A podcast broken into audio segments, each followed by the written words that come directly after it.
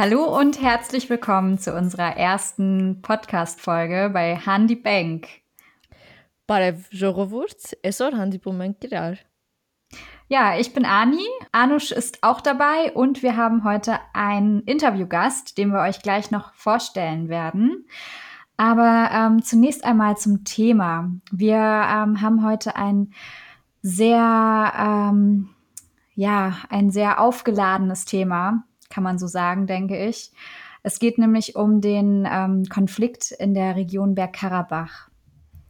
Genau, richtig. Ähm, wir wollen euch heute ein bisschen mitnehmen durch die Geschichte, was genau ähm, dieser Konflikt umfasst, wie man ihn ein bisschen zusammenfassen kann. Wir versuchen das so einfach wie möglich und auch so klar wie möglich zusammenzufassen. Das ist natürlich sehr, sehr schwer. Der Konflikt ähm, es hat so viele Facetten, dass man das kaum in eine Folge packen kann. Aber trotzdem werden wir versuchen, euch das so klar wie möglich äh, irgendwie darzustellen und ein bisschen mitzunehmen, auch in den persönlichen Ereignissen, wie wir selber damit empfunden haben, wie unser Gast das empfunden hat. Und genau, und dafür haben wir jemanden eingeladen, jemanden ganz Besonderes, und zwar die liebe Tallinn, ähm, die ich von dem armenischen Jugendverein ARI e.V. kenne, armenische Jugend in Deutschland. Und äh, Tallinn war da ganz lange Vorstandsmitglied und ja, da habe ich sie kennengelernt und Tallinn kennt sich ziemlich gut aus in diesem Bereich, würde ich mal so behaupten. Und deswegen ist sie heute dabei, um mit uns ein bisschen ein Gespräch zu führen zu dem Thema. Und am besten stellst du dich selber mal vor, Tallinn. Ja, hallo Anush und Anni. Erstmal vielen Dank für diese liebe Einleitung. Ähm, ich freue mich auch sehr, heute dabei zu sein. Also ja, wie ihr gesagt habt, mein Name ist Tallinn ähm, Akaya. Ich bin 24 Jahre alt, bin selber in Deutschland geboren, aber ähm, mein Vater ist eben Armenier aus der Türkei und meine Mutter ist Assyrerin aus Syrien. Also haben wir eigentlich schon so bei uns zu Hause in der Familie so eine äh, ganz interessante Mischung. Ähm, ja, ich bin eben selber in Deutschland auch aufgewachsen und ähm, habe meinen Bachelor in Mainz gemacht und Publizistik und Politikwissenschaft studiert. Und ähm, ja, dann für meinen Master habe ich entschieden, etwas, ich sag mal, eher unkonventionelleres zu machen. Ich ähm, bin nämlich an die American University of Armenia ähm, nach Yerevan gegangen, um dann dort ähm, internationale Beziehungen zu studieren, einfach weil mich, also ich hatte sowieso schon das Interesse ähm, an Politik und weil eben diese politische Situation gerade im Südkaukasus und im Nahen Osten immer sehr brisant ist mit ähm, den ähm, ja noch anlaufenden Konflikten ähm, hatte ich mir gedacht, ich fände das echt super spannend, da so den Fokus darauf zu haben und auch noch von regionalen Experten mehr darüber zu lernen. Das hört sich super spannend an. Ich glaube, da kann man auch schon direkt raushören, warum wir dich überhaupt heute eingeladen haben, weil du ja auch zu dem Thema eigentlich auch super viel zu sagen hast und auch ähm, so einen Gesamtblick hast, nicht nur aus der persönlichen Ebene, weil du selber Armenierin bist, sondern auch aus der Ebene, ähm, dass du dich nun mal auch in dem Thema und in dem Bereich einfach auch ziemlich gut auskennst. Genau, deswegen ist äh, Tallinn heute, heute da. Und danke nochmal, dass du dir die Zeit gefunden hast, um ähm, heute dabei zu sein. Ja, gerne. Ja, wir freuen uns sehr über dich als Interviewgast bei uns, liebe Tallinn. Ja, nee, ich freue mich auch auf jeden Fall, bei eurer ersten Podcast-Folge dabei zu sein. also wir haben ja jetzt schon seit ähm, dem 27. September ähm, die Nachrichten verfolgt, weil ab da ging es los, dass der ähm, Konflikt wieder entbrannt ist. Ne? Und wir haben es äh, auf jeden Fall sehr äh, stark mitverfolgt und ähm, es hat mich auch wirklich sehr geschockt zu sehen, dass dieser Konflikt einfach immer noch ähm, ausgetragen wird und dass wir in heutiger Zeit einfach immer noch Kriegszustände haben und vor allem war, war mir auch vorher gar nicht so bekannt, wie das Ganze überhaupt entstehen konnte. Also ich muss zugeben, mir waren die ganzen Ursprünge äh, gar nicht so klar. Ich weiß nicht, wie war es bei dir, Anush? Wusstest du schon vorher, wie die ganzen Ursprünge des Konflikts aussahen?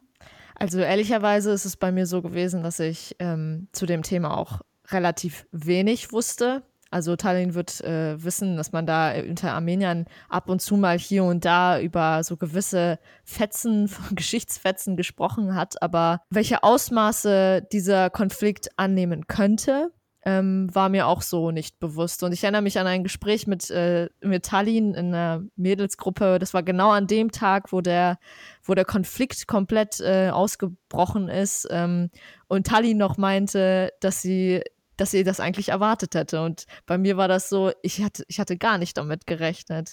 Also, das war so mein, mein äh, Anblick davon praktisch. Ja, mir ging es genauso. Ich habe auch überhaupt nicht damit gerechnet und war so geschockt und ähm, habe mich dann äh, im Nachhinein mit dem Thema beschäftigt und habe dann erst feststellen müssen, ja, okay, also Tallinn hat dementsprechend wirklich recht gehabt, wenn sie damit schon gerechnet hat, ähm, dass es vorherzusehen war, ne?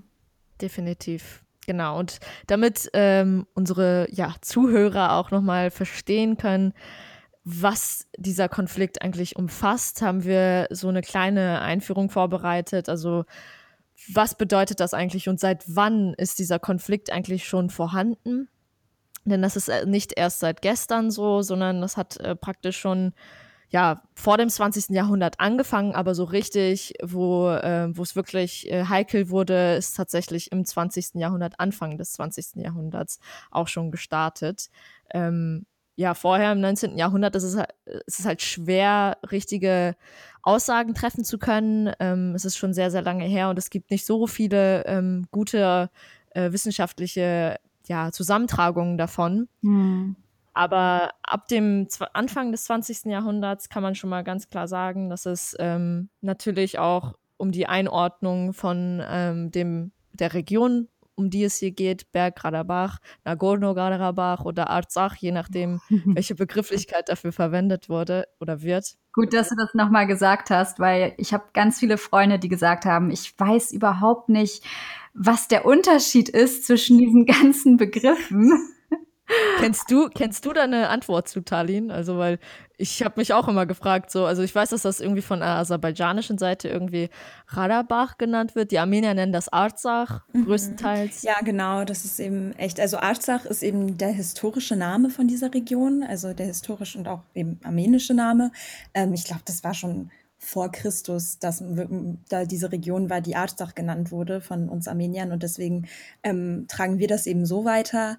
Aber ähm, ja, dann kam irgendwie später dann der Name ähm, Karabach, äh, der glaube ich aus dem Türkischen dann tatsächlich ist, aber auch dann größtenteils übernommen wurde. Und dann je nachdem, welche Aussprache man hat, ist es dann Karabach oder Radabach. Ja. Ah, okay. Das ist interessant mal zu wissen. Das wusste ich vorher gar nicht. Ja, es ist auch vor allen Dingen äh, spannend, dass ja zum Beispiel vorzugsweise deutsche Medien, aber auch amerikanische Medien natürlich viel von Karabach reden oder Bergkarabach oder Nagorno-Karabach. Mhm. Und es wird also in keiner Ausführung die jetzt äh, außerhalb von Armenien äh, dargestellt wurde, wurde das tatsächlich Arzach genannt. Also das, mir ist jetzt nichts davon bekannt gewesen. Nee, das sieht man auch echt selten. Was ich eigentlich auch schade finde, weil ich meine, die Republik Arzach hat ja selber in einem Referendum auch vor ein paar Jahren beschlossen, dass sie offiziell Arzach genannt werden möchte. Das war eben die Entscheidung von den Menschen, die dort leben. Aber ähm, ja, das zeigt ja eigentlich, dass das irgendwie nicht so respektiert oder nicht so ernst genommen wird. Hm, schade. Ja, das Ganze hat ja auch gestartet eigentlich so Anfang des 20. Jahrhunderts, ähm, wo praktisch äh, die Region ähm, als autonome Region an Aserbaidschan angegliedert wurde, entschieden von der damaligen Sowjetunion, äh, von Stalin. Und das war natürlich auch eine, also ich, ich denke mal, dass das auch eine sehr, sehr schwierige ähm, Situation dann hervorgerufen hat, weil natürlich die Armenier oder Armenien ähm, diese Region war ja auch vorzugsweise von Armeniern bevölkert oder größtenteils. Und ähm, diese dann praktisch an Aserbaidschan in Anführungsstrichen zu verlieren, hm. war äh, sicherlich auch eine, ja, schon so eine Anstrengung für Armenien, nehme ich mal an. Also das war so der Start wenn ich korrigiere mich, wenn ich da falsch liege, aber ähm, ich denke mal, dass das so ein bisschen der Start von dem ganzen Konflikt war, oder? Ja, nee, aber definitiv. Ich würde auch sagen, da liegt so die Wurzel des Problems bei dieser Entscheidung, die Josef Stalin damals getroffen hatte. Also es ist ja auch ähm, so ein großes Problem, dass praktisch auch die Region ähm, von Aserbaidschan lange Zeit vernachlässigt wurde in gewisser Weise, auch wirtschaftlich gesehen. Das hatte ich jetzt äh, so gelesen. Und dass viele Leute tatsächlich in der Region, die Bürger, auch viel dafür gemacht haben, um unabhängig zu werden. Also im Laufe des 20. Jahrhunderts, wo noch keine Kriege waren zwischen Armenien und Aserbaidschan, ähm, war es ja auch schon so, dass die Bürger sich unabhängig als unabhängig erklären wollten ähm, und nicht damit zufrieden waren, ähm, in Aserbaidschan angegliedert worden zu sein. Ähm, ja, absolut. Also du hattest es ja vorher schon gesagt, ähm, größtenteils waren ja sowieso die ähm, Einwohner von dieser Region Armenier gewesen. Also 94 Prozent damals äh, von diesem autonom Oblast, wie es dann genannt wurde, waren ähm, armenisch gewesen. Also das zeigt ja eigentlich auch schon ganz offensichtlich, dass da das Interesse war, für die Bewohner eigentlich zu Armenien zu gehören. Stalin hatte dann eben recht willkürlich oder eigentlich auch aus machtpolitischen Interessen beschlossen, nein, das soll zu Aserbaidschan gehören, einfach weil sie eben auch freundschaftlich, äh, freundschaftliche Beziehungen zur Türkei haben wollten.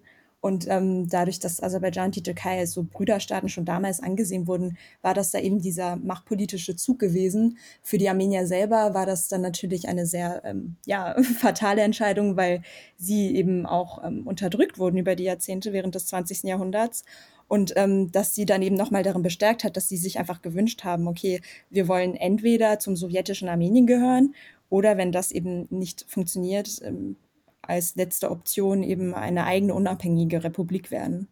Äh, Talin, ähm, was mich auch nochmal interessiert, ist, wie verlief eigentlich dieser Beschluss? Also es wird ja oft davon gesprochen, dass ähm, das ein willkürlicher Beschluss war. Also so hat sich das für viele Armenier angefühlt. Kann, weißt du genaueres dazu, wie das, ähm, wie es dazu kam?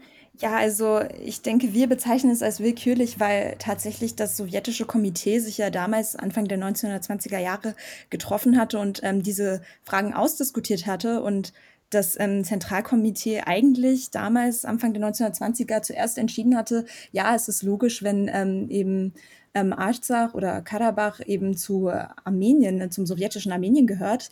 Aber dann wenige Tage später, weil diese Entscheidung war in Abwesenheit von Stalin getroffen worden, und er ist dann eben wenige Tage später dazugestoßen und hat dann praktisch, also so habe ich das auch nachgelesen, mehr oder weniger im Alleingängerzug gesagt, nee, ähm, das wird jetzt doch zum sowjetischen Aserbaidschan gehören. Und das war eben damals überhaupt nicht ersichtlich, woher diese Entscheidung kam. Wie mhm. gesagt, jetzt im Nachhinein kann man sagen, okay, waren wahrscheinlich diese machtpolitischen Interessen, diese außenpolitischen Beziehungen, die da diese Entscheidung beflügelt haben. Aber für uns Armenier war das natürlich komplett ähm, nicht nachvollziehbar. Genau, und ähm, so wie ich es verstanden habe, leitet sich eben dieser äh, leitet sich theoretisch der völkerrechtliche Anspruch Aserbaidschans auf die Region eben durch diesen Beschluss ab. Mhm. Ja, doch. Also es wird ja auch heutzutage dann immer in diesen Artikeln geschrieben, völkerrechtlich gehört ähm, die Region zu Aserbaidschan, was ich eben ziemlich ironisch finde, weil ich mir denke, ja, das bedeutet, dass man einfach diese Entscheidung aus der Sowjetunion als völkerrechtlich ähm, legitim ansieht. Und im Endeffekt war das ja eben nur diese Entscheidung von Stalin. Und ich finde, das ist äh, keine akzeptable Basis. Vor allem, wenn man auch bedenkt, dass tatsächlich die Armenier dann 1991 ein Referendum also durchgeführt haben in, in dieser, also in Nagorno-Karabach, was auch nach sowjetischen Regelungen legal gewesen war. Also mhm. ähm, an sich genau. Gibt es eigentlich keine gute Basis, um zu sagen, das ist jetzt völkerrechtlich so und so. Mhm. Ja, das wird ja auch immer runtergebeten, so ein bisschen von den ähm, deutschen oder westlichen Medien generell, was ja auch ziemlich schwierig sein muss, auch für die Leute, die wissen, dass es natürlich auch eine gewisse ja, ähm, andere Position zu dem Thema völkerrechtlich gehört, das zu Aserbaidschan gibt. Ja. Und Absolut. Dass das nicht unbedingt der Wahrheit entspricht immer. Ja, ich äh, auch am Anfang, als ich da immer diese Artikel so gelesen hatte, hatte mich das auch so wütend gemacht, weil wenn du diese ganzen Hintergrundinformationen hast, denkst du dir einfach so, ja, wie das jetzt völkerrechtlich zu Aserbaidschan gehört, wie kann man das einfach so behaupten? Und ja, dann, keine Ahnung, jetzt mittlerweile hat man sich so ein bisschen daran gewöhnt, aber es hat schon einen bitteren Beigeschmack. Hm. Also die Darstellung davon, du hattest ja vorhin auch schon gesagt, dass die Leute damit auch nicht zufrieden waren, dass es angegliedert wurde oder dass es halt auch zu Reibereien kam. Und ähm, dass, dass die da tatsächlich Massaker an Armenien, Armeniern, äh, Armenier und Armenierinnen ähm, stattgefunden haben. Das wissen auch viele Leute nicht oder es ist denen nicht so ganz bewusst, dass zum Beispiel 1918 in Baku in Shushi oder 1920 in Shushi und in 1988 in Kilovabad, ähm, dass da wirklich Armenier, ja, getötet wurden, aktiv. Ähm, dass diese Fakten sind halt einfach auch nicht so bekannt und werden auch in meiner Ansicht auch nicht wirklich wiedergespiegelt in den westlichen Medien. Ja, doch, das ähm, ist mir auch aufgefallen. Vor allem ist es ja auch bis heute noch die aserbaidschanische Rhetorik zu sagen, ja, wir wollen friedlich mit den Armeniern leben, aber wir Armenier bezweifeln das eben stark, einfach weil das auch im 20. Jahrhundert nicht der Fall gewesen war.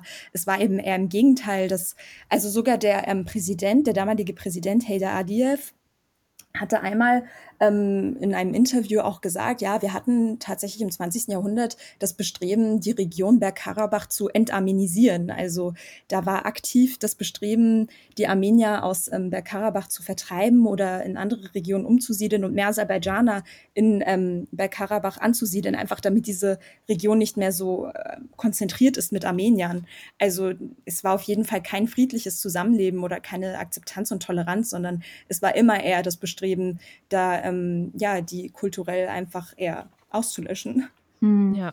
Ja, was ich auch noch mal ähm, in meiner Recherche gelesen habe, sind vor allem auch die Jahre 1988 bis 1991, als die Sowjetherrschaft dann in der Region dann definitiv zusammenbrach, gab es dann eine Regierung sozusagen in einem Ausnahmezustand dort, wo die Folgen Menschenrechtsverletzungen waren, wo sich ähm, kein Täter vor Gericht verantworten musste, will willkürliche Festnahmen und Urteile im Schnellverfahren oder ähm, Misshandlungen von politischen Gefangenen oder auch Razzien in äh, Karabach äh, armenischen Haushalten.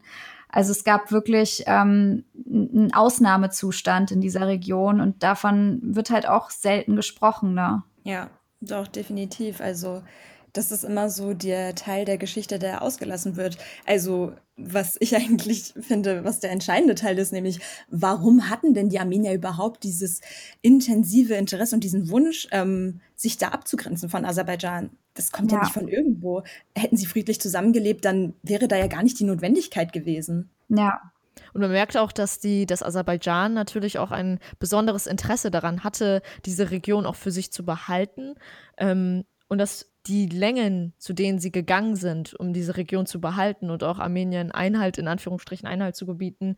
Also 1989 haben die ja auch auf als Antwort praktisch auf die demokratisch ähm, aufgestellten Bitten von der Bürgerschaft in Arzach an, für die Wiederanschließung der Gebiete an Armenien haben sie praktisch auch eine Blockade zu Armenien errichtet. Und das hat ja Armenien auch in eine Energiekrise dann gesteckt. Und das ist zum Beispiel auch eine Krise der das, da wissen meine Eltern auch noch von. Also da mhm. haben sie, das haben sie wirklich am eigenen Leibe auch gespürt, wie es war. Und dass der Krieg oder die Auseinandersetzung auch schon 1989 angefangen hat und dann äh, in diesen Krieg gemündet hat, den ersten Krieg zwischen Aserbaidschan und Armenien um diese Region. Also es wird einfach nicht in dieser Art und Weise rübergespiegelt und die Leute vergessen diese Aspekte der Geschichte einfach ganz, ganz schnell. Äh, wenn du das nicht klar darstellst, dann klingt das natürlich so, ja, die Armenier sind reinmarschiert in diese Region, haben irgendwann gesagt, das ist jetzt unsere Region und Aserbaidschan versucht einfach nur die Region wieder zurückzuerlangen. Und so ist das ja nicht. Ja. Nee, doch, da muss ich dir recht geben. Also diese ähm, ja, jahrzehntelange Leidensgeschichte oder wenn nicht sogar Jahrhunderte, die wir Armenier immer wieder in dieser Region durchmachen mussten und wo wir immer wieder auch ja, der Angst vor der Auslöschung ausgesetzt wurden, das wird oft ähm, nicht genug wiedergespiegelt, dass daraus heraus eben dieser Konflikt entstanden ist. Hm. Ja, und es wird ja auch häufig ähm, über einen ethnischen Konflikt gesprochen, dass das eigentlich der Ursprung ist ein ethnischer Konflikt. Und ähm, was mir auch aufgefallen ist, ist, dass häufig darüber gesprochen wird, wem gehörte denn das Land sozusagen vorher? Also welche Ethnie äh, war vorher dort angesiedelt? Aber es lässt sich ja auch einfach schwer äh, rekonstruieren, ähm, weil man dann so weit in die Vergangenheit zurück muss. Und letztendlich geht es, glaube ich, mein, meiner Meinung nach auch gar nicht darum, wer da zuvor, welche Ethnie zuvor dort gelebt hat, sondern ähm, wenn man sich die Jahre im 20. Jahrhundert anschaut, war einfach über auf jeden Fall über 70 Prozent ähm, lebten Armenier in dieser Region. Und wie äh, Aserbaidschan einfach mit den Menschen, mit der Bevölkerung dort umgegangen ist und versucht hat, die auszulöschen. Ich finde, man muss eher das Augenmerk darauf legen und nicht, wie es noch davor war. Weil ich glaube, davor waren es einfach politische ähm, Entscheidungen gewesen, bestimmte Bevölkerungen irgendwo anzusiedeln. Und ähm, darum geht es, glaube ich, gar nicht, oder? Wie seht ihr das? Ja, also ähm, ich finde den Punkt, den du nennst, sehr interessant, weil es stimmt, dass da oft so eine Diskussion daraus entsteht, von wegen, welches Volk war wo zuerst. Und ähm, wobei ich selbst da sagen muss, dass wir Armenier auch sehr stolz darauf sind, dass wir auch wirklich schon seit Jahrhunderten wenn, oder sogar Jahrtausenden in dieser Region ansässig sind. Aber mhm. ähm, an sich stimmt es schon, dass ja eigentlich das Relevante bei dieser Geschichte ist, was da eigentlich vor allem im 20. Jahrhundert ähm, sich daraus ergeben hat, weil, okay, dann waren wir eben das kleine Volk, was nicht ändern konnte, dass wir da unser Land verloren haben und dass es Aserbaidschan oder dem sowjetischen Aserbaidschan zugeteilt wurde. Aber ähm, eigentlich hätte das ja nicht bedeuten müssen, dass wir wieder in existenzielle Überlebensängste geraten. Ähm, mhm. Es hätte ja auch einfach bedeuten können, okay, dann leben wir jetzt eben so weiter. Hauptsache, wir leben weiterhin in unserem Heimatland und die Menschen, die dort angesiedelt sind, können einfach weiterhin dort friedlich leben. Aber ähm, ja, das Problem oder wo ich auch sagen würde, die Brisanz ist ja noch heute darin, dass man einfach äh, den Glaube daran verloren hat, dass, dass man dieses friedliche Zusammenleben noch gewähren kann. Mm, genau. Es ist ja auch ähm, unter anderem finde ich das auch erschütternd, einfach auch, dass es demokratisch entschieden wurde. Und es gibt ja auch unterschiedliche Meinungen dazu. Ähm, viele sagen ja auch, vor allen Dingen aus der armenischen Perspektive, ähm, dass dass das nach geltendem sowjetischen Recht passiert ist, dass ähm, die Region sich abgespalten hat und unabhängig geworden ist. Aber es ist ja bis heute international nicht anerkannt als unabhängig. Und die Frage ist jetzt, also, weil ich auch andere Dinge gelesen habe, dem ich jetzt auch so ein bisschen schwierig gegenüberstehe. Ähm, die einen versuchen zu argumentieren, dass das nicht nach sowjetischem Recht passiert ist und dass das äh, nicht rechtens war. Und andere sagen, das ist tatsächlich so richtig war und dass sie das durften. Und jetzt würde ich gerne dich zum Beispiel fragen, ähm, ob du da eine Info hast, wie genau das vonstatten geht und ob es tatsächlich nach geltendem sowjetischen Recht passiert ist damals. Ja, also ähm, tatsächlich ist das immer ein Streitpunkt, aber ähm, in der Sowjetunion, vor allem ähm, im Laufe der Sowjetunion hatten sich tatsächlich diese Regelungen herausgearbeitet, dass man gesagt hat, äh, diese autonomen Oblasts, das war ja auch damals der Stand von ähm, Bergkarabach, ähm, haben tatsächlich ähm, ein Recht darauf, durch äh, Volksentscheide und äh, zu beschließen, dass sie sich auch, ähm, also ihren Status ändern wollen, dass sie entweder zu einem anderen sowjetischen Land ähm, einverleibt werden wollen oder eben Unabhängigkeit ähm, äh, erlangen können. Und äh, das war ja auch dann der Ansatz gewesen, den die Armenier eben in Angriff genommen haben. Zuerst hatten sie es in den 80er Jahren versucht, durch, ähm, äh, durch den Bestreben, eben Armenien einverleibt zu werden und hatten da den Antrag gestellt ähm, an die sowjetische, an dieses Zentralkomitee und eben an die beiden Länder. Das wurde damals eben abgelehnt, weil eben ja das sowjetische Zentralkomitee immer noch äh, die Ansicht hatte, dass das vielleicht für ihre strategischen Interessen nicht gut wäre. Und dann 1991 gab es eben dieses Unabhängigkeitsreferendum, was auch, ähm, ich glaube, das war Artikel 3 im UdSSR-Austrittsgesetz, also was tatsächlich ein Artikel ist, was ähm, sagt, ähm, ja, wenn da das Interesse ist, eben nicht äh, oder den Status zu ändern, wie zum Beispiel bei diesen Oblasts oder diesen autonomen Regionen sich unabhängig zu machen, dann müsste das eben durch ähm, ein Referendum beschlossen werden und da könnte dann die Mehrheit entscheiden. Und ähm, so wurde das auch 1991 durchgeführt. Ähm, es waren eine erschlagende Mehrheit von, ich weiß nicht, über 90 Prozent auf jeden Fall, die dafür gestimmt hatte damals. Und also ich habe da auch erst gestern einen Artikel dazu gelesen, wo das genauer beschrieben wurde und wo wirklich dann nochmal gesagt wurde, es war legal gewesen, wie das damals durchgeführt wurde, aber es war einfach nicht akzeptiert worden von Aserbaidschan. Ja, also ähm, wie man eigentlich erkennen kann, ist das halt einfach auch schwer, da eine, einen Bezug zu, zu sehen, wenn, wenn praktisch von allen Seiten eigentlich behauptet wird, dass das illegal ist, was da gerade passiert und da man gleichzeitig natürlich auch weiß, dass da so viele Menschen eigentlich auch bei gestorben sind. Also, dass da so viele Leute dran leiden müssen und dass es theoretisch ja eine legale Geschichte war und demokratisch auch so entschieden wurde in der Region und das einfach nur von der internationalen Gesellschaft auch nicht anerkannt wird. Und jetzt, ähm, wenn wir jetzt uns angucken, danach der Krieg, ähm, da sind ja auch so viele Menschen bei gefallen und der letzten Endes war ja auch dann theoretisch ja aus unserer Seite aus eigentlich ähm, also illegal aus, äh, aus der Seite von, von Aserbaidschan praktisch. Ich weiß nicht, ob du das auch so mitgekriegt hast, Halin. Ähm, oder, also wir waren da ja alle noch gar nicht geboren, glaube ich, aber so die meisten Leute haben das schon so ein bisschen mitgekriegt von der Familie aus. Ich hatte zum Beispiel, mein Onkel ist da auch gefallen in dem Krieg. Hm, ja, doch. Also ich, äh, es stimmt, also ich war zu der Zeit nicht geboren. Ich hatte ja auch vorher gesagt, mein Vater ist Armenier, aber nicht ähm, aus Armenien selber. Deswegen in meiner Familie haben wir da weniger diese Geschichten. Aber gerade durch meine Zeit in Armenien und auch eben durch viele Freunde, die ich habe, habe ich eben schon sehr, sehr viele Horrorgeschichten, würde ich eigentlich schon sagen, von diesen äh, 90er Jahren gehört. Ich meine, das muss man sich wirklich vorstellen. Das waren drei Jahre Krieg gewesen.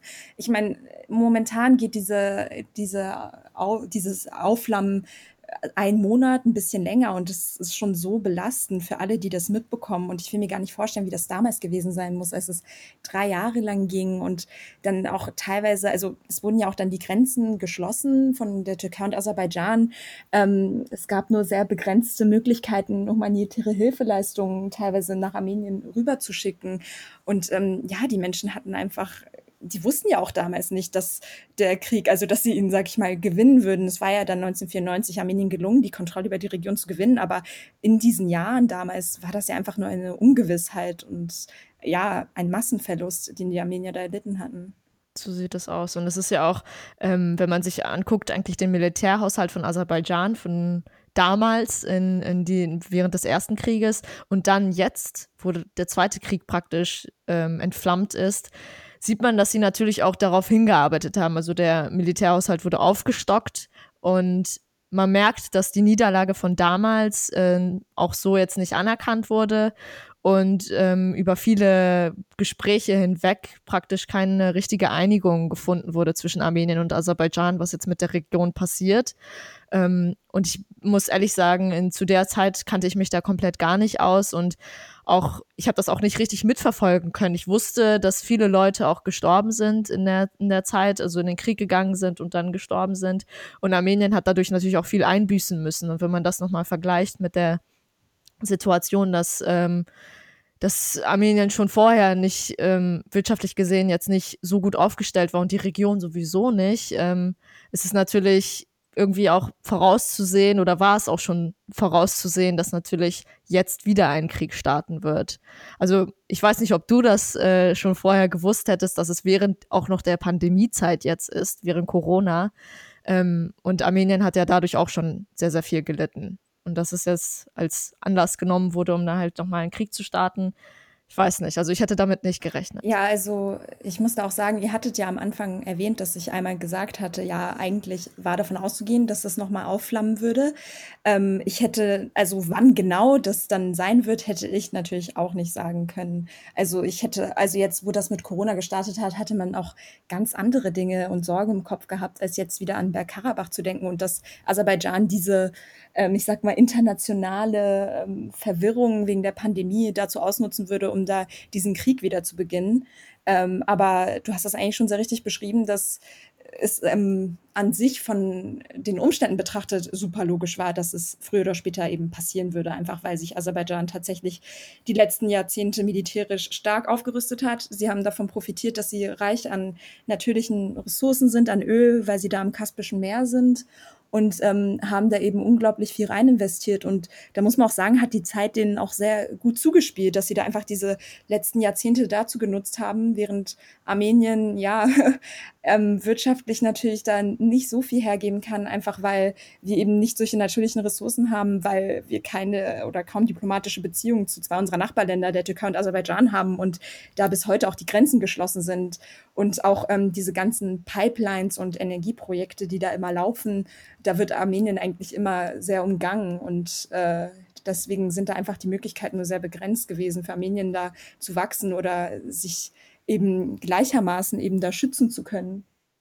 Und ich glaube auch, ähm, was mir eben in, in dem Zusammenhang noch eingefallen ist, ist die ähm, Situation, die, die innenpolitische Situation in Aserbaidschan, aber auch in der Türkei. Und ich glaube, dass die auch eine Rolle spielt, weshalb gerade jetzt ähm, der, der Krieg ausgebrochen ist. Und zwar ist die innenpolitische Situation ja gerade sehr schlecht, hatte ich gehört, dass ähm, äh, Erdogan gerade nicht so hoch ähm, ja mitspielt, nicht so viele nicht so viele Anhänger hat und ähm, es auch in Aserbaidschan selbst innenpolitisch äh, sehr viele Probleme gibt und dass das ja ablenkt. Ja, doch, also definitiv. Ich finde, das ist auch etwas, was sehr entscheidend ist für diesen Konflikt, weil ähm, ich glaube, dadurch, dass das jetzt schon so lange schwelt, sag ich mal, also seit den 90er Jahren und da irgendwie nie ähm, ein erfolgreicher Friedensvertrag geschlossen wurde, haben auch die Regierungen gelernt, wie sie das auch für ihre eigenen Zwecke instrumentalisieren können. Ich meine, die aserbaidschanische Regierung ist super autoritär, ähm, es ist ein sehr restriktiver Staat, die Menschen haben nur sehr begrenzte Freiheitsrechte und ähm, ich meine, allein schon diese Aliyev-Dynastie, ich meine, der ähm, heutige Präsident Ilham Aliyev ist ja der Sohn des früheren und ähm, die sind ja schon seit den 90er Jahren an der Macht und das ist ja echt unglaublich, wenn man sich das mal überlegt, dass einfach so lange die Politik von einer Familie gesteuert wird. Die Frau von ähm, Aliyev ist die Vizepräsidentin. Ja. Also, das habe ich ähm, auch gehört. ja, das ist eben wirklich schockierend, äh, wie wenig da offensichtlich die Menschen zu sagen haben. Da sind auch keine fairen Wahlen und durch ähm, diesen Bergkarabach-Konflikt äh, können da eben diese ähm, Aliyev-Familie und die ähm, leitende Elite eben immer sagen, ja, ähm, momentan sieht es politisch nicht gut aus, aber das ist alles wegen den Armeniern und mhm. jetzt wurden wir wieder angegriffen und sie haben doch unser Land geklaut und wir müssen dafür kämpfen und deswegen ist gerade momentan alles so schwierig. Also das wird alles immer dann auf Bergkarabach geschoben, obwohl das ja gar nichts damit zu tun hat, dass eben da diese Regierung an der Macht ist, die einfach offensichtlich ähm, die Ressourcen für sich nutzt. Ich glaube, das Stichwort dafür ist halt auch extrem auch Nationalismus. Also ich glaube, dass mhm. ähm, das ist so ein Muster, was wir so oft in der Geschichte auch sehen, so in der Form, wie es jetzt auch stattgefunden hat äh, mit Aserbaidschan, der Türkei und Armenien oder der Region.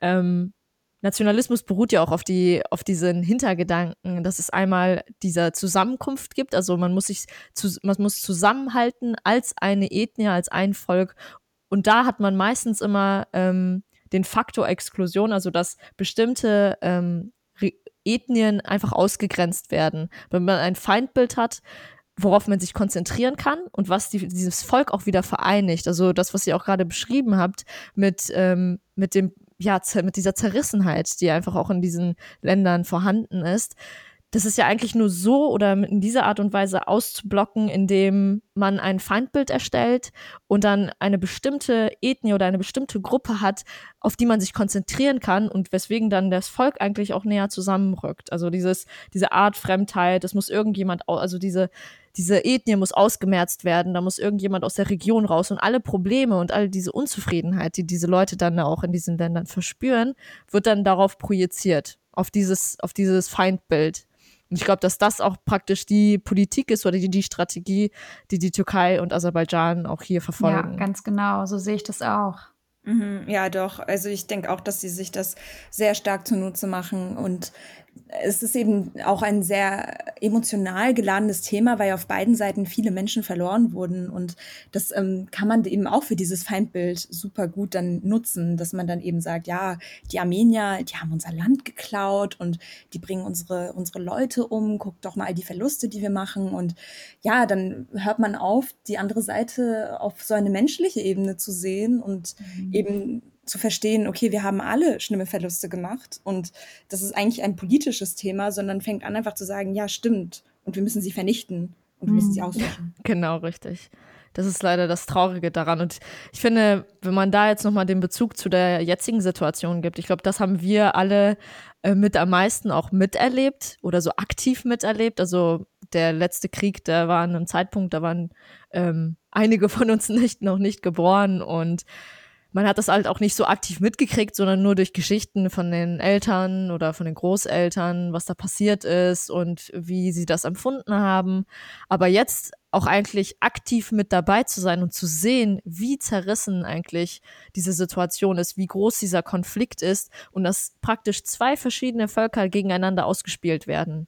Und das finde ich am hm. extremsten und am schlimmsten, für mich persönlich auch, zu sehen, dass wir irgendwie auf Instagram, auf Facebook, auf was weiß ich für Social Media Plattformen, Twitter, uns wirklich gegenseitig angreifen, aktiv. Und das eigentlich nur der Gedanke von, ähm, von dieser Regierung ist, die die Menschen dazu praktisch in diese Situation setzt, dass sie jetzt für das Land irgendwie agieren sollen. Das finde ich so, so schade. Also ich kann natürlich die meisten oder viele Armenier verstehen, dass sie einfach sauer sind. Also ich kann es total nachvollziehen. Das, da findet ein Krieg statt, da sterben gerade Menschen. Da werden Leute vertrieben mhm. aus, ihrer, aus ihrer Heimat, aus ihren Häusern und die wissen nicht, die sind auf einmal deplatziert, sie wissen nicht, was sie jetzt machen sollen. Ähm, und da sterben Leute natürlich in, im Krieg, die Soldaten, aber ich finde das so schade, dass dieser, dieser Konflikt wieder aufflammt und wir praktisch instrumentalisiert werden, tatsächlich dafür. Ja. Unter anderem auch. Also natürlich die aserbaidschanische Bevölkerung extrem. Also man sieht, dass viel Nichtwissen da auch vorhanden ist und auch viel eigentlich das äh, wiedergegeben wird, was äh, die Regierung preisgibt. Und es gibt ja auch einen Unterschied zwischen Aserbaidschan und Armenien, was jetzt Meinungsfreiheit und auch irgendwie Transparenz angeht. Mhm. Ja, doch. Also ich bin da auch selber immer persönlich dafür sehr dankbar, wenn ich mir denke, wow, ich habe hier einfach die Möglichkeit, also mich ähm, objektiv mal zu informieren und auch mir mal aserbaidschanische Quellen anzugucken, was ich auch schon sehr, sehr viel gemacht habe, um einfach mal zu verstehen, okay, was ist deren Argumentation oder keine Ahnung, man muss ja auch immer seine eigenen Einstellungen mal hinterfragen, um dann wirklich auch dahinter stehen zu können. Und ähm, das ist eben etwas, wenn du, wenn das nicht gegeben ist, dann ist es super problematisch. Und ich finde, das merkt man auch oft, wenn, wenn ich mir so Beiträge durchlese von Aserbaidschaner, wo ich mir denke, ja, die haben ganz offensichtlich keinen freien Zugang zu historischen Quellen, zu wissenschaftlichen ähm, Quellen, um sich einfach da mal eine äh, Meinung auf Fakten basierend bilden zu können. Hattest du denn schon mal ein Erlebnis, wo du äh, mit einem Aserbaidschaner oder einer Aserbaidschanerin ähm, in einem Gespräch warst und ihr darüber diskutiert habt? Gab es so einen Fall? Ähm, nein, also mit einem Wobei, ja, also nicht mit einem aserbaidschanischen Nationalisten. Also ich hatte eben durch Zufall mal die Situation in meiner Uni, dass da tatsächlich eine ähm, aserbaidschanische Menschenrechtsaktivistin war, die einen Vortrag gehalten hat, mhm. weil sie eine Bloggerin war und dann letztlich ähm, auch Aserbaidschan verlassen musste, weil sie eben ja angefangen hat, auch die Regierung zu kritisieren. Sie hatte auch für eine ähm, armenische Zeitung in Istanbul geschrieben, ähm, Argos, und wurde dann eben von ihren eigenen ähm, ja, aserbaidschanischen Freunden und alles auch verstoßen von ihren äh, Volksgruppe. Wow. Und da hatte ich mich mal mit ihr darüber unterhalten, weil sie ist echt auch eine super, super tolle Frau gewesen. Und ja, sie war da eben auch, aber eben viel offener und hat denen natürlich eine ganz andere Einstellung, war deswegen aber auch verstoßen worden. Hm. Ja, aber das ist ja auch schon allein ein Zeichen, ne? dass man, sobald man sich dagegen richtet und eine andere Meinung vertritt, ähm, sofort verstoßen wird. Ja, definitiv. Also, ich meine, es ist ja echt das Schlimmste, was einem passieren kann, dass man dann auch sogar seine Heimat verlassen muss, weil sie war eben gebürtige Aserbaidschanerin, dort aufgewachsen und dann, ja, war sie dann im Endeffekt in die Türkei ausgewandert, dann war es dort auch nicht mehr sicher genug und ja, so mhm. ist es dann für sie ausgegangen. Mich würde auch interessieren, so wie ihr das erlebt habt, so an dem Tag direkt, wo der Krieg gestartet ist. Also ich erinnere mich noch, dass wir, also dass ich mit ähm, zwei Freunden, armenischen Freunden von mir im Auto saß auf dem Weg, ähm, praktisch zu einem Treffen, da war Tallinn auch dabei. Und ich einfach nur gelesen habe, Armenien erklärt den Kriegszustand. Und ich dachte mir nur so, was ist da gerade passiert? Also ich konnte das noch gar das nicht so realisieren. Ja, ich konnte das nicht realisieren. Ja, also bei mir war das genauso. Ich meine, ich war eben auch auf dem Weg zu diesem Treffen, wo Anush auch dabei war. Und ich saß da im Zug und war mit einer deutschen Freundin von mir gewesen. Und dann habe ich da diese ähm, Eilmeldung zuerst bekommen und dachte mir so, okay, was? Ähm, wirklich? Das kann doch nicht sein. Und ähm, dann ging es auch ganz schnell los, dass ich das auch durch meine armenischen Freunde eben auch von der American University of Armenia dann mitbekommen habe. Und da hatte dann sogar mein ähm, früherer Dozent geschrieben und meinte, okay, ähm, wer Zeit hat, wir sollten uns versammeln in der Uni und mal darüber sprechen, was gerade passiert. Und da war eben super schnell super viel am Laufen und ich war dann auch in Kontakt mit denen und wir hatten da eben angefangen, uns darüber auszutauschen. Und dann habe ich auch wirklich gemerkt, so, okay, das das ist jetzt nicht so etwas wie früher, dass da wieder ein bisschen Schusswechsel ist, sondern das scheint etwas wirklich, wirklich Ernstes zu sein.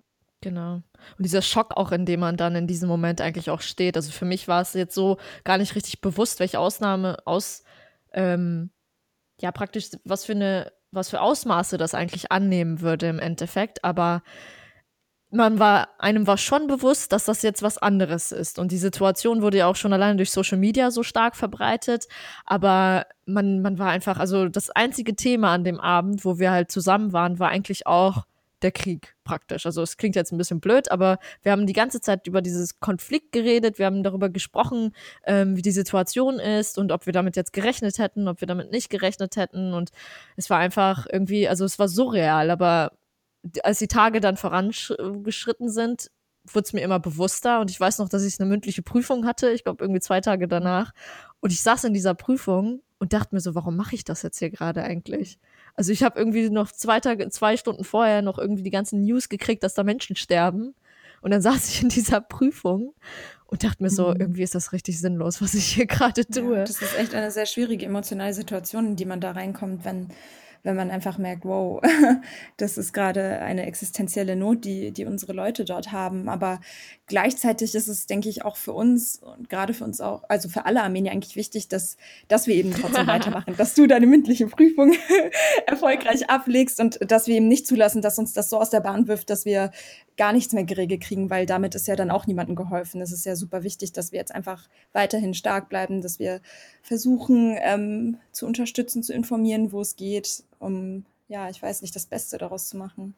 Was ich in dem Moment ziemlich toll fand von meinen Freunden, also auch nicht Armenier und Armenierinnen, sondern eben auch deutsche Freunde und andere Nationalitäten, ähm, alle haben mir geschrieben und an mich gedacht. Und ähm, also ich habe sofort so ähm, Reaktion von außen bekommen und habe mich dann in dem Moment auch gar nicht so alleine gefühlt, weil ich diese Nachricht, ich war, glaube ich, alleine an dem Tag und ähm, hatte das gelesen und war dann wirklich total ähm, perplex und habe das erstmal gar nicht geglaubt.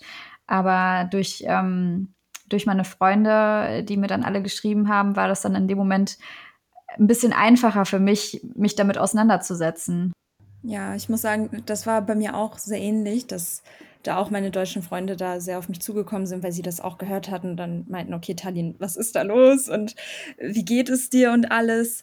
Mhm, gleichzeitig äh, habe ich jetzt auch viel gemerkt in den letzten Wochen, wie ja, wie auch das für sie überfordernd sein kann, so wie es für mich überfordernd ist, wenn, wenn ich versuche, da so ähm, weiß nicht, mitzuteilen, was ich da gerade durchmache, weil ich meine, ich war ja in den letzten zwei Jahren auch in Armenien gewesen. Ich habe ähm, Freunde, die, ähm, also auch Jungs, die da oh, eben jetzt gerade an der Grenze kämpfen und von denen ich auch lange nichts gehört habe. Und das ist eben einfach super, eine super schwere Situation. Und ich glaube, wenn man auch hier in Deutschland aufwächst, das ist einfach etwas, ich hätte niemals gedacht in meinem Leben, dass ich in so einer Situation sein würde, dass Freunde von mir im Krieg kämpfen. Mhm. Es fühlt sich einfach nicht real an.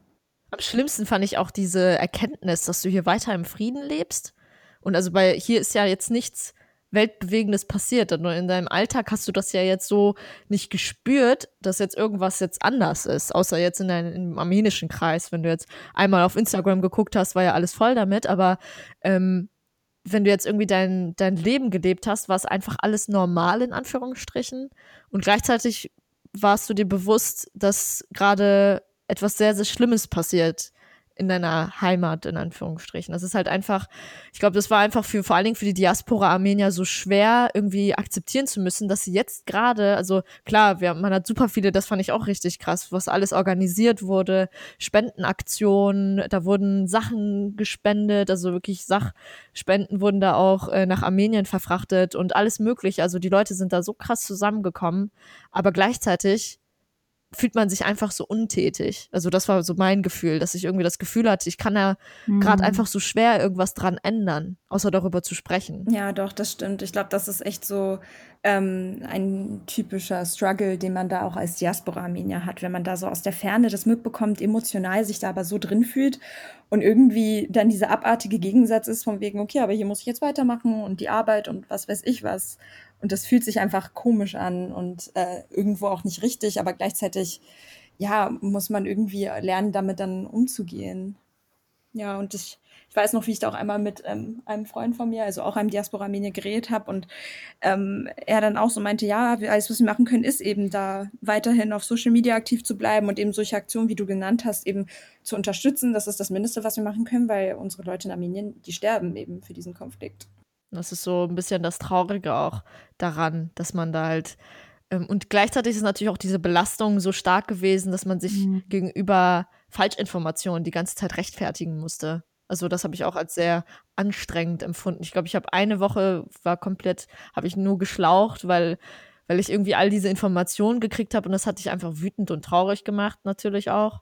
Also ich glaube, es gab so selten einen Konflikt, ähm, was so krass polar, äh, polarisiert war, einfach auch von zwei unterschiedlichen Perspektiven die ganze Zeit gesprochen wurde. Und ich fand es auch so schade, dass hier immer dieses, ähm, ja, diese Neutralität gewahrt wurde. Also was halt auch irgendwie eine ziemlich verquere äh, Einstellung ist, natürlich. Also in den Medien hier ist das so nicht richtig rausgekommen, was da eigentlich richtig passiert, sondern es war halt immer so ein bisschen, ja, wir stehen dem neutral gegenüber, Armenien und Aserbaidschan kämpfen jetzt gegeneinander, aber ja, was da jetzt wirklich passiert und was die Hintergründe mhm. sind, ähm, sind in den Medien in Deutschland nicht so krass herausgekommen.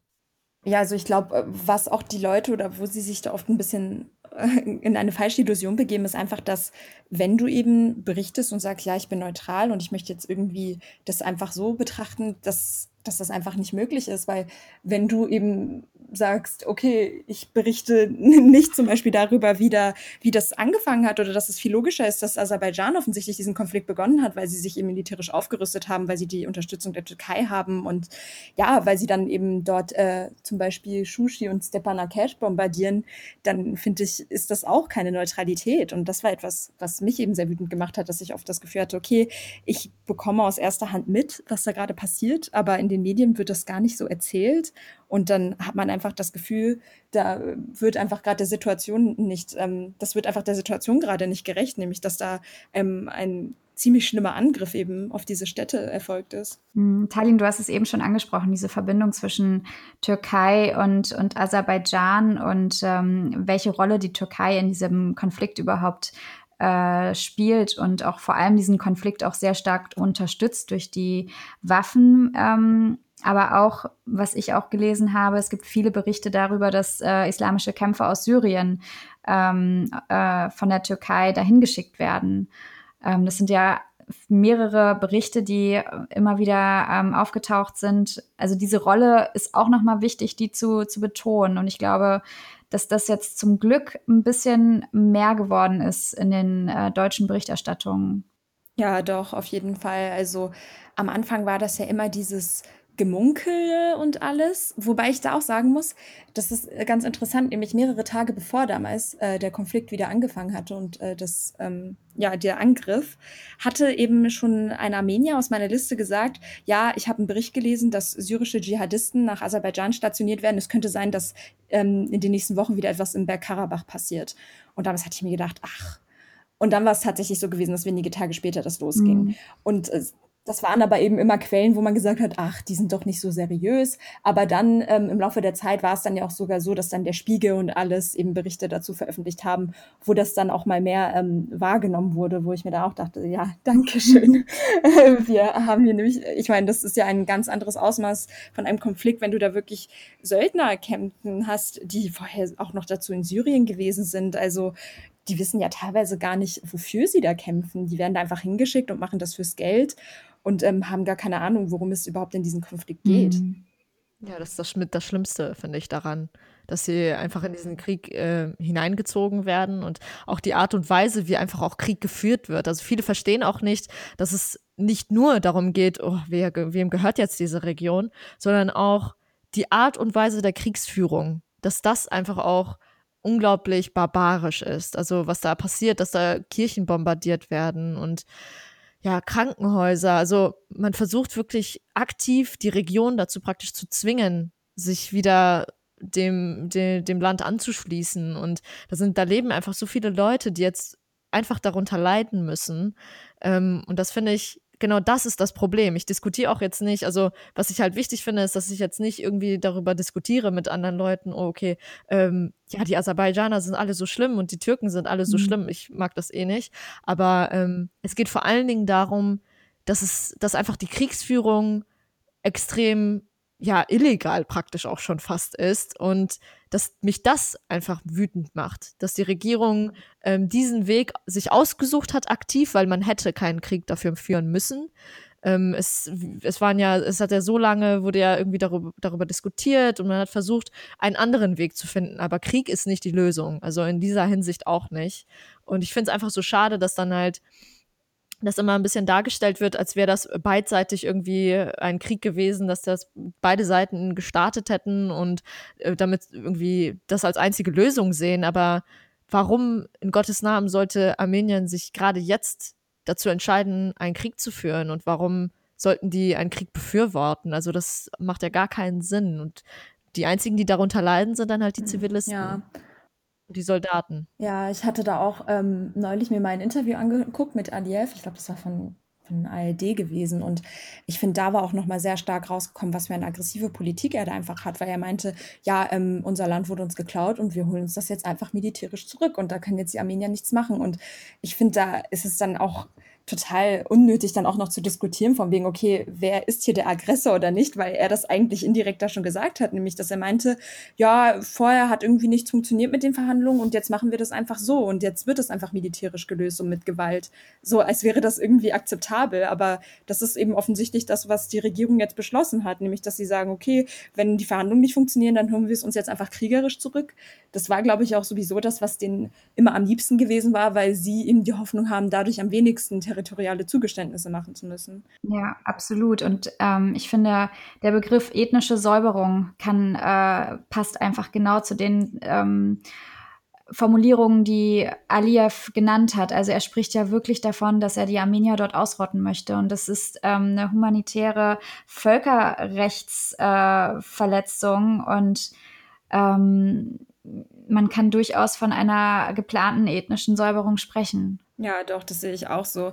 Und deswegen finde ich das dann auch immer so schockierend, wenn, wenn man eben diese Aussagen mal gehört hat und dann Aliyev aber teilweise dann, wenn er manchmal irgendwie mit Journalisten, also westlichen Journalisten dann Interviews führt, dann gleichzeitig sagt, ja, wenn die Armenier sich ergeben würden, dann würden wir doch friedlich mit denen zusammenleben und dann würden wir das alles lösen und die hätten ihre Minderheitenrechte, so wie alle anderen äh, in Aserbaidschan, was nebenbei bemerkt auch sehr kritisch ist, weil es gibt keine richtigen Minderheitenrechte in Aserbaidschan. Aber selbst wenn es sie geben würde, ist es sehr, sehr, sehr unglaubwürdig, dass wir Armenier sie in irgendeiner Weise genießen könnten, weil es einfach jetzt schon gezeigt wird, dass da einfach nur der Wunsch ist, uns eben, wie du gesagt hast, also da ethnische Säuberungen durchzuführen. Mhm. Ja. Auch von, der, von Seiten der Türkei ist das ja auch schon öfters gespiegelt worden. Also es ist ja jetzt, der Krieg ist ja jetzt, oder beziehungsweise die Konflikte sind ja jetzt nicht erst gestern entflammt, sondern das sind ja schon wirklich schon seit ähm, dem Zeitpunkt an, wo der armenische Völkermord passiert ist und die Türkei das auch nicht akzeptiert hat. Seitdem gibt es ja diesen Konflikt auch schon in dieser Region zwischen Armenien, zwischen der Türkei und ähm, Armenien und Aserbaidschan. Also es ist halt auch nichts, was jetzt gestern gestartet ist. Und es gibt ja, ja wirklich jahrhundertlang, dass jetzt diese Region auch ähm, so aggressiv gegenüber Armeniern vorgeht und dies auch nicht eingesteht. Und das ist jetzt praktisch so das Endergebnis davon, würde ich fast schon sagen. Und das wurde so lange nicht eingedämmt und da wird nichts, nichts dagegen unternommen. Und jetzt, jetzt ist der Krieg halt entflammt. Und es, mein Gefühl ist, dass Aserbaidschan auch extrem von Türkei da mhm. reingepusht wird. Also dass äh, Erdogan da auch seine eigenen Ziele auch verfolgt und ähm, so ein bisschen auch ähm, äh, Aliyev äh, darin einredet, dass dieser Krieg jetzt notwendig ist und dass das auch äh, so gemacht werden soll. Ja, ich, ich denke auch, manchmal ist da auch echt so ein mangelndes Verständnis dafür, wie sich das für uns Armenier einfach anfühlen muss gerade, weil ähm, ich habe ja auch gesagt, mein Vater ist ja Armenier aus ähm, der Türkei beziehungsweise Westarmenien, also er ist eben aus Sassun, was ja auch eine Region ist, ähm, die eben zu den armenischen Provinzen gehörte vor dem Völkermord. Und ähm, ja, mein Vater hatte eben selber noch äh, zu spüren bekommen, als, als, er ein Kind war, wie sich das anfühlt, eben dort in seinem Dorf geboren zu sein und dann es eben verlassen zu müssen, weil es eben immer noch nicht sicher war für die Armenier in den 50er, 60er Jahren.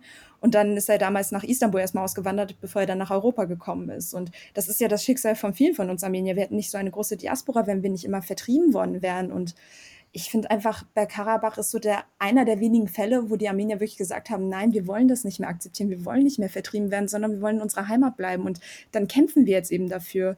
Und ich möchte jetzt auch keinen Krieg irgendwie in dem Sinn oder Gewalt rechtfertigen, weil ich eigentlich grundsätzlich dagegen bin. Aber das ist einfach diese Denke, die man da ein bisschen verstehen muss, ähm, die die Armenier da gehabt haben und warum sie überhaupt dann ähm, diesen Schritt gegangen sind. Da, da stimme ich dir auch äh, definitiv zu. Und das ist es ist halt einfach nur, also ich finde es ähm, sehr, sehr traurig, dass das nochmal so ein Keil, nur noch ein krasseren Keil zwischen die neue Generation äh, stellt. Also weil wir, unsere Generation hat ja den Krieg von damals äh, nicht unbedingt aktiv immer mitgekriegt. Und jetzt ist es halt so, dass jetzt wieder ein Keil zwischen den beiden Bevölkerungen gesetzt wird. Und wir leben ja jetzt in der Diaspora, aber ich merke halt einfach nur mal aus natürlich begründeten Verhältnissen, dass ähm, viele sich distanzieren von von Aserbaidschanern zum Beispiel oder von Türken, dass, äh, dass sie irgendwie das Gefühl haben, äh, dass sie Angst haben müssen, das Gefühl haben, dass, ähm, dass es jetzt einfach auch nicht mehr funktionieren kann weiterhin. Also ich habe von voll vielen Leuten in meinem Umkreis, also von meinen Verwandtschaft jetzt auch gehört, sei vorsichtig. Also sei vorsichtig, weil ähm, es könnte gefährlich werden, wenn du dich jetzt mit vielen äh, Türken oder Aserbaidschanern anfreundest. Und ich finde es immer so schade und ich bin auch extrem gegen immer dieses Wir und Sie, und deswegen ist das halt einfach auch das große Problem, dass unsere Generation jetzt wieder äh, gespalten wird. Und wieder geht es um Ethnie und wieder geht es darum, wer gehört zu welcher Ethnie. Wir müssen jetzt diese Zugehörigkeiten definieren. Und ich hatte ein sehr, sehr krasses Gespräch mit einer tür türkischen Freundin von mir, wo wir wirklich beide dieselben Sachen praktisch gesagt haben und im Einverständnis waren darüber, dass es einfach traurig ist. Es ist traurig, dass es wieder passieren muss. Es ist traurig, natürlich, ich kann den Krieg verstehen und ich kann auch die, ähm, die, äh, die Situation verstehen oder die Armenier verstehen, aber es ist halt einfach trotzdem ähm, eine Situation, äh, wo ich mir denke, das ist jetzt wieder so ein extremer Rückschritt. Mhm. Ja, doch. Also ich bin da auch immer teilweise richtig schockiert, wenn ich dann irgendwie Berichte höre, wie, ich weiß nicht, ich glaube, das war in Frankreich gewesen, da waren eben armenische Demonstranten und da wurde einer auch attackiert von einem türkischen Nationalisten und sogar mit einem Hammer oder so musste in ein Krankenhaus gebracht werden.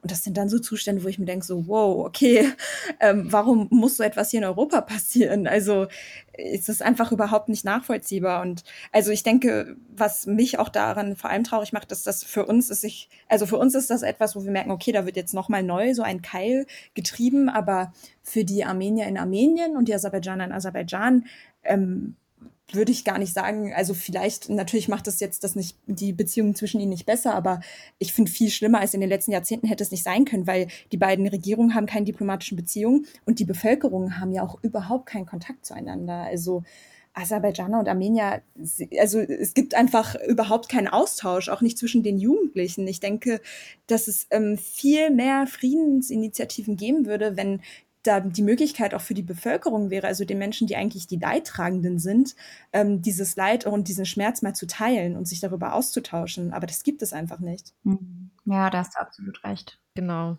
Also ähm, vielleicht dazu noch. Ähm Jetzt wäre natürlich die Frage, was können wir jetzt konkret machen, weil da gibt es natürlich ähm, Sachen, bei denen jeder unterstützen kann. Jetzt nicht nur Diaspora-Armenier, sondern auch Leute, die jetzt ähm, vielleicht auch einfach dieses Leid verstehen können oder mitteilen oder einfach auch helfen wollen auf irgendeine Art und Weise. Und da muss ich sagen, dass viele Freunde von mir auch ähm, zu mir gekommen sind und mich gefragt haben, wie sie das machen können. Und da haben wir auch ein paar Infos, so was ihr, ähm, wo ihr helfen könnt, wo ihr ansetzen könnt. Ähm, zum einen wäre es jetzt natürlich die Spenden, Spendenaktion. Also es gibt, ähm, am besten kann, kann das, kannst du das sagen, Talin, es gibt doch diese eine äh, Seite, wo man spenden kann. Ich glaube, Himnadram heißt das. Ja, genau. Himnadram. Genau, mhm. äh, also wenn man Himnadram äh, googelt, wir werden das auch alles nochmal in den Show Notes äh, verlinken, also äh, keine Sorge.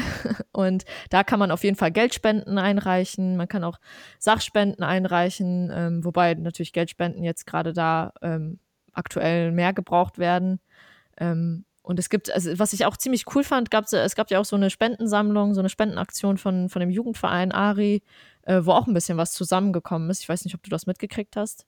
Ja, doch, das stimmt. Also das war ja jetzt vor wenigen Tagen, da hatten die ein ähm, virtuelles Benefizkonzert gemacht. Also ähm, das lief über Facebook und dann haben eben unterschiedliche Leute eben so musikalisch etwas präsentiert, gesungen, Instrumente gespielt und nebenbei lief dann eben auch immer auf PayPal diese Spendensammlung, wo dann eben Leute da eben Geld zusenden konnten. Und ähm, ich glaube, wir waren am Ende beim Betrag von 1900 Euro. Also da war schon einiges zusammengekommen und das ist dann eben auch von Adi, also von dem Verein an Himnadram rübergeschickt worden, das Geld. Also ja, und ich bin da auch teilweise wirklich total positiv begeistert, wie, ähm, wie kreativ auch äh, die Armenier wirklich werden, um eben diese humanitäre Hilfeleistung ähm, äh, leisten zu können. Zum Beispiel habe ich auch, also gibt es auch den Verein High OWL und dort haben die Leute, die dann mittlerweile auch so selber Schmuck machen, also äh, Armbänder und ähm, andere Sachen, die man dann kaufen kann und da geht dann auch 100 Prozent der Einnahmen äh, an eben Spenden für Armenien. Also die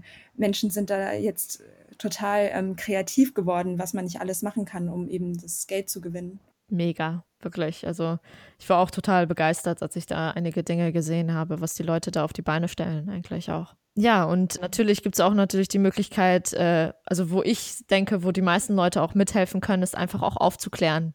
Also in ihrer Region, wo sie, wo auch immer ihr seid, in welcher Gruppe ihr auch immer seid, ähm, die Leute darauf anzusprechen, das Thema anzusprechen, darüber zu sprechen, einfach generell überhaupt. Und dann auch ähm, klar machen, was für ein Problem wir hier gerade vorstehen und was da gerade in dieser Region passiert, weil wir leben hier im Frieden und dann geht sowas ziemlich schnell unter und die Medien lassen dann natürlich auch irgendwann nach. Das ist genauso wie in, mit Syrien. Irgendwann wird darüber nicht mehr berichtet, aber der Krieg ist ja, geht ja immer noch weiter und ich denke mal, dass es auch wichtig ist, darüber zu sprechen und ähm, die Leute aufzuklären. Also überhaupt, dass ihr den Podcast hört, hört ist erstmal überhaupt der erste Schritt, würde ich sagen. Und ja, also so, das wäre das, was ihr auch mitmachen könntet. Habe ich irgendwas vergessen, Ani? Ähm, drüber sprechen hast du gesagt, austauschen, informieren vor allem, also Nachrichten lesen und äh, schauen, was gerade alles passiert. Ähm, aber natürlich auch in einem, in einem gewissen Umfang, dass man nicht zu sehr deswegen, wie es mir halt so erging. Also ich war teilweise super schockiert und konnte ähm, über nichts anderes mehr reden in der Zeit. Und ähm, das hat mich psychisch auch total belastet, muss ich sagen. Deswegen meine ich, dass man da auch ein bisschen auf sich selber aufpassen muss und ähm, ja, gucken muss, dass man da auch nicht zu tief reingeht, dass man irgendwann zu sehr belastet ist. Genau. Und ihr könnt uns natürlich auch auf Instagram schreiben, wenn ihr irgendwelche Ideen habt oder wenn ihr irgendwo nicht genau, immer noch nicht genau wisst, wie ihr helfen könnt, dann ähm, helfen wir euch da super gerne weiter. Und deswegen, ja, würde ich sagen, ähm, vielen Dank, dass ihr überhaupt jetzt gerade eingeschaltet habt, dass ihr euch das angehört habt und auch wirklich lieben Dank an Tadin für diesen unglaublich tollen Einblick, den ihr uns gegeben hast. Das war, also ich glaube, ich spreche jetzt für Ani und mich, wenn ich sage, dass wir wirklich begeistert sind davon und dass du uns ähm, einen ziemlich klaren und auch strukturierten Einblick geben konntest, was da jetzt gerade in dieser Region passiert und was das Problem ist. Deswegen nochmal ganz großen Dank und Lob an dich, Talin. Auch nochmal von mir persönlich wirklich herzlichen Dank, Talin. Ja, gern geschehen. Also auch wirklich einen großen Dank an euch. Ich finde es super toll, dass ihr das ähm, in eurem ersten Podcast behandelt habt und ich habe mich auch echt wirklich super gefreut, dass ich da mit euch darüber reden konnte. Ja, danke dir nochmal. Ja, min Chef Nordi Zandi Benki da, würde ich mal sagen. Bis zum nächsten Mal. Bis zum nächsten Mal. Und wir freuen uns auf euch. Bis dann.